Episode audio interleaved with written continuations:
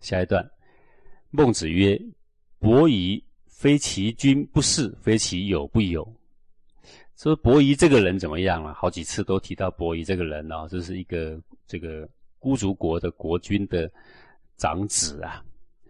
那么为了让国而隐居啊，非其君不是，非其友不友。他说这个人这一生的风格啊，非常的清廉高亮啊，不是呃他觉得值得尊重的君呢，就是一个很有德性的君呐，他是不会去侍奉他的。不是一个非常有德性的人呐，啊，志向相投的人，他是不会跟他交朋友的。不利于恶人之巢，不与恶人言。啊，不利于恶人之巢。比如说像纣王，像这样的坏蛋，要他去当他的这个臣呐，啊，站在同一个朝堂上，那是不可能的。不与恶人言，就跟一般人交朋友的话，乡邻里面有那种大家都知道的坏蛋啊，或是有什么样不好的德性的。他连跟他说话都懒得说。立于恶人之巢，与恶人言，如以朝衣朝冠，坐于涂炭。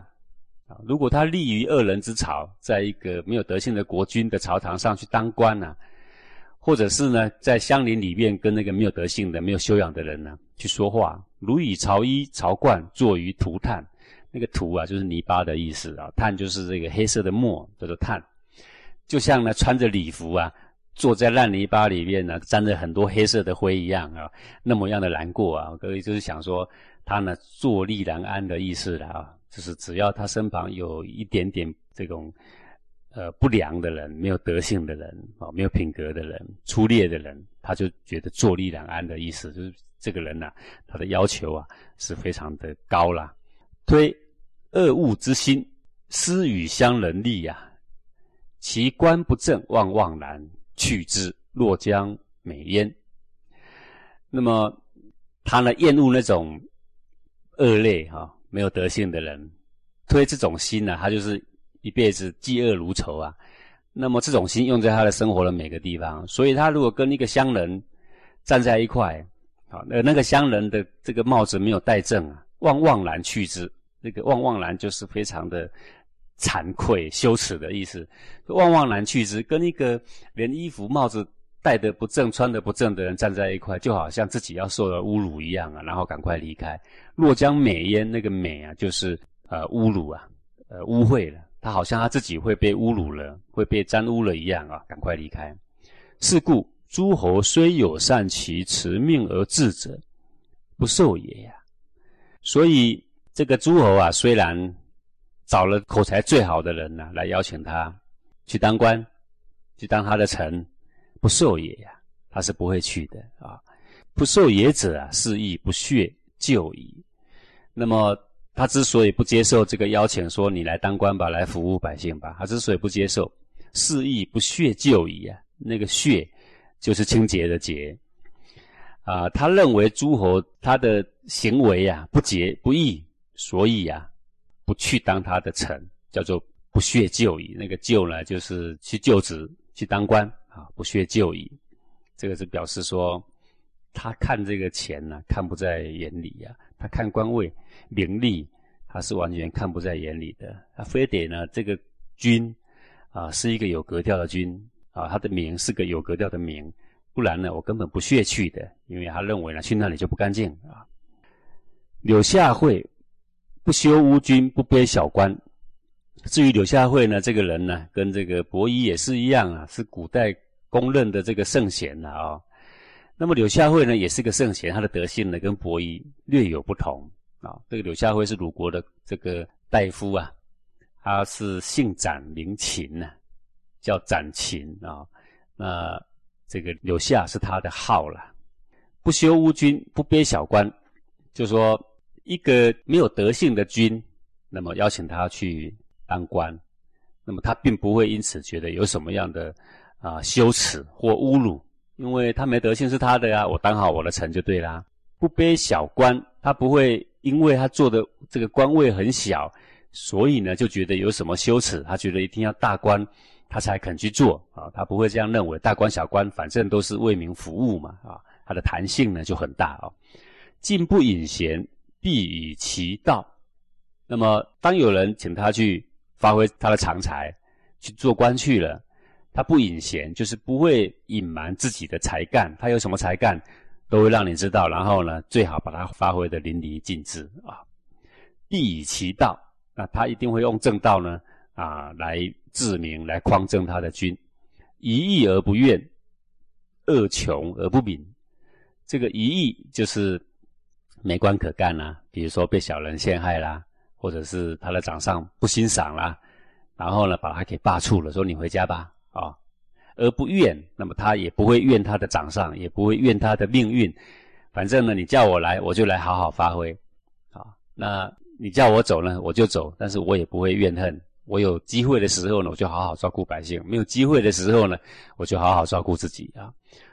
恶穷而不敏，在最困穷的时候呢，他也不会忧伤。那个敏呢，就是忧伤。我们一般人常常是这样。有好的际遇的时候呢，啊，就眉飞色舞的啊，比如说谁升官呐，然后呢，就办了好多宴席呢，就要请客啦，大家恭喜恭喜啦，然后自己也眉飞色舞。那等到呢官运不好的时候啊，说不定被陷害，说不定自己表现不良啊，被开除啦，还是不得已要下台了，然后呢，一把鼻涕一把眼泪，有没有？这个跟柳下惠来比啊，这样一比就知道说德性啊，到底有没有啊？哈。这个古代的圣贤，因为他不求名不求利嘛，既然不求名不求利，那么学了一辈子的学问，有机会我就要一展长才。那有能够一展长才，这是老天爷对我的眷顾，那我应该要感谢我的命运，感谢老天，感谢这些社会给我这个机会。那没有办法让你去发挥的时候，这也是安于命运的安排。这个人呐，即使是古圣贤，也不能免的。有的时候，这个运势亨通。有的时候呢，却事与愿违啊！人生不如意事十之八九嘛。那是古圣贤呢，从来不会怪他的命运的啊，不会为自己的得失啊而掉一滴什么眼泪啊。这比起来，我们现在的人还真是羞耻啊！故曰：尔为尔，我为我，虽坦息裸成于我侧，尔焉能没我哉？啊所以柳下惠最常说的话就是说：“尔为尔，我为我。说你是你，我是我啊。虽坦席裸成啊，这个坦席这个席啊，就是像披风之类，就是把这个衣服啊，这个摊开来，裸成就是光着身子啊，就把衣服脱下来，光着身子坐在我旁边，叫坦席裸成于我侧。焉能没我哉？或那还是你呀？我还是我啊？污秽的是你，不是我啊？这恶人能够奈我何呢？啊？”他的意思就是说，要去哪里都可以，你管他那些君怎么样，臣怎么样，还是民怎么样，还是环境怎么样，反正我有我的道德品格在我的心中啊，谁都不能够拿我怎么样，所以去哪里都可以啊。啊，故悠悠然与之接而不自失焉。所以再怎么样坦席裸成在我的旁边，我还是悠悠然跟他在一块。可是呢，呃，我一点呢都不会失去自己的品格。这是比喻的哈，他无惧于跟恶人同朝并立的意思了，无惧于跟恶人交友的意思了啊。那么这个呢，也是一种高风亮节。不过呢，这个德性呢有所偏颇啊，就在于他会任人家去袒席裸成啊，反正跟我无关，你是你，我是我，而他失去了那一种导正社会风气呀，那种对于朋友或君上的见证力导之心呐。就失去了这一份的用心了啊！缘而子之儿子啊，缘而子之儿子者，是亦不屑去矣啊！说缘而子之儿子，这个缘就是拉他一把，拉着他，说拉着他叫他不要走，然后他就不走啊，反正你叫我不要走，我就不走啊，不走就不走，怕什么？好，那么缘而子之而子者，是亦不屑去矣啊！就是说，像这个柳下惠当时当官。三次又罢黜三次，一罢黜又有人拉他来当官吧？那当官就当官啊，走啊。然后又罢黜的时候，那下来就下来嘛，他也不会愤愤然就离开他的国家，也不会下来，还是很安于他的现况，当一个默默无闻的人嘛。可是呢，一会呢，又有人欣赏他，又要叫他上来当官。他说：“原而子之而子啊，他不必要愤愤然离国家很远，有人用他，他又上来。”好。失意不屑去矣啊！他之所以这样做，是因为他不认为离开这里呢会比较高风亮节。这个他的德性呢，跟伯夷一样，都是圣贤。这个伯夷呢是不屑旧矣，啊，他不以这个当官为节了，因为那些上面的人都不节，我就不屑旧矣，我不屑当官了。那么有下惠刚好相反，他是不屑去矣。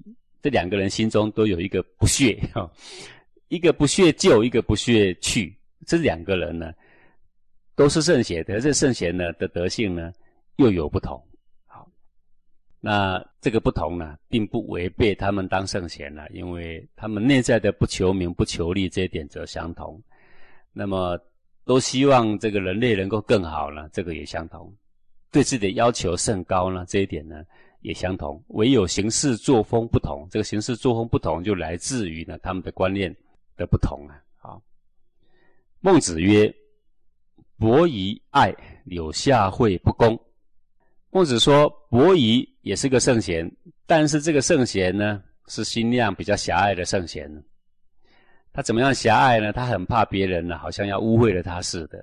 他这个有一点太过于轻啊，太轻就不能容物啊。就有一句话说：“水清无鱼嘛。”有下惠不公，有下惠呢，看似心胸更为宽阔，可是呢，他忽略了当时啊，啊那么样一个卑污的一个世代，卑污的国家跟社会啊，如果不是能够时时存着对他的国君或朋友有见证的这种勇气呀，那也是不行的。然后任随着旁边的那一些。这个朋友也好啊，这个君臣也好啊，啊，都能够谈袭裸成于我侧啊，那是非常大不恭敬。圣贤也不会允许大不恭敬的事情一再在他的身上啊左右去发生，而丝毫没有一个因势利导的作为，圣贤也是不许的啦。啊，那么刘下惠不干那个事，因为他不觉得说干那个事有多好，呃，我都不干，因为干了也不会比较好，好。啊，他们也不会对我有什么样的影响。他其实为了表现这一点，而忽略了对外在应该要有一点因势利导的心。爱与不公，君子不由也。说狭隘的心量，太过清廉而没有容物之心，这个君子不为。至于让那一些稀奇古怪的事情偏离常轨的事情，啊，偏离了三纲五常的事情，做一些不良示范的事情，也都能够。存在我的视线里面，而我一点都不想去改变它，这个叫做不公呢。君子不有也呀。说这两种啊，一个爱，一个不公，心量狭隘，跟玩世不恭，这个呢是秉持中道的君子呢，不会让它发生的。这个是在讲这个古时候的大贤人呐，他的德性呢，依然难免有所偏差，但是。孟子要告诉我们的是说，一个正人君子，他要效法的话，那么你们就不要去效法伯夷的那种太过于清廉，以至于没有办法容物；也不要效法刘夏惠呢，自以为什么都不怕。他确实也什么都可以持守的很好，但是却忽略了呢，他应该慎选他的朋友，慎选他的环境，去匡正他的国君，为这个社会的导向去出一番的心力，而不是只是让人家。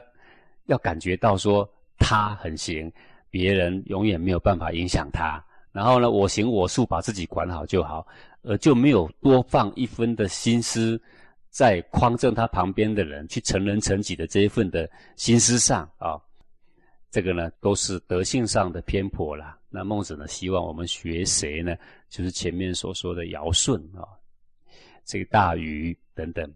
就非常的中庸，不会过于不及了。像伯夷、有下惠，虽然也是圣贤，但是呢，圣贤还有分很多等级啦。这个呢，就是犯了过于不及的病啊。但是呢，他为什么成为后世所敬仰的这个圣人贤人呢？原因就是在于他们呢，对于自己的要求，依然呢是十分的严谨的啊。那么一个君子。他是和而不流啊，他虽然合同于众人，可是呢，也不会呢啊让不该发生的事继续不断的发生下去啊，让一些观念呢没有办法澄清，甚至是误导。那么他处处会有成人成己的心，那也就会有成人成己的作为。